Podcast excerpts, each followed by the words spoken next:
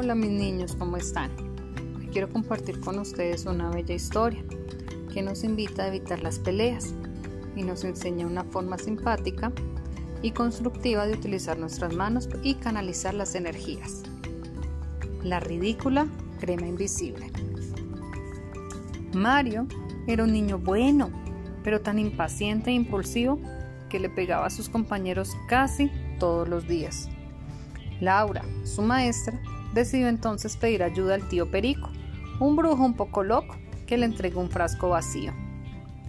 Toma esta poción mágica que ni se ve ni se huele. Dásela al niño en las manos como si fuera una cremita y verás que dejará de pegar puñetazos. La maestra regresó pensando que su locuelo tío le estaba gastando una broma, pero por si acaso frotó las manos de Mario con aquella crema invisible. Luego esperó un rato, pero no pasó nada y se sintió un poco tonta por haberse dejado engañar. Mario salió a jugar, pero un minuto después se le oía llorar como si lo estuvieran matando. Cuando llegó la maestra, nadie le estaba haciendo nada, solo lo miraban con la boca abierta, porque le faltaba una mano. Ha desaparecido, qué chuli. ¿Haz ese truco otra vez? decía Lola. Pero Mario no había hecho ningún truco y estaba tan furioso que trató de golpear a la niña. Al hacerlo, la mano que le quedaba también desapareció. Laura se llevó corriendo a Mario y le explicó lo que había ocurrido y cómo sus manos habían desaparecido por usarlas para pegar. A Mario le dio tanta vergüenza que se puso un saco de mangas larguísimas para que nadie se diera cuenta y ya no se lo volvió a quitar. Entonces fueron a ver al tío Perico para que deshiciera el hechizo, pero este no sabía. Nunca pensé darle la vuelta. No sé. Puede que el primo Lucas sepa cómo hacerlo. ¡Qué horror! El primo Lucas estaba aún más loco que Perico y además vivía muy lejos. La maestra debía empezar el viaje cuanto antes. Voy a buscar ayuda, pero tardaré en volver. Mientras, intenta ver si recuperas tus manos aguantando sin pegar a nadie.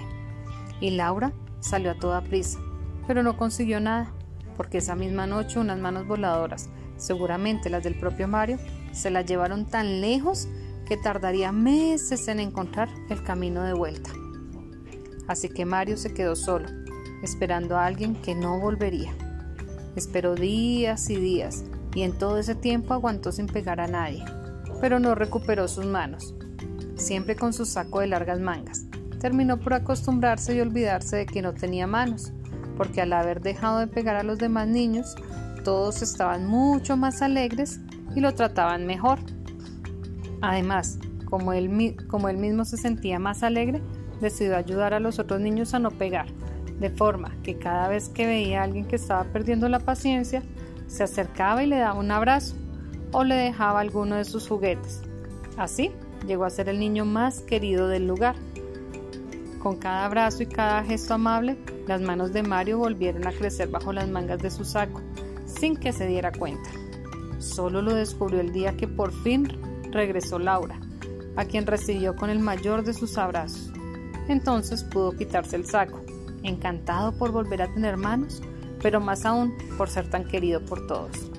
Tan feliz le hacía tanto cariño que desde aquel día y ante el asombro de su maestra, lo primero que hacía cada mañana era untarse las manos con la crema mágica para asegurarse de que nunca más las volvería a utilizar para pegar a nadie. Este cuento es de Pedro Pablo Sacristán. Espero les haya gustado. Recuerden que los queremos y los extrañamos muchísimo. Bye bye.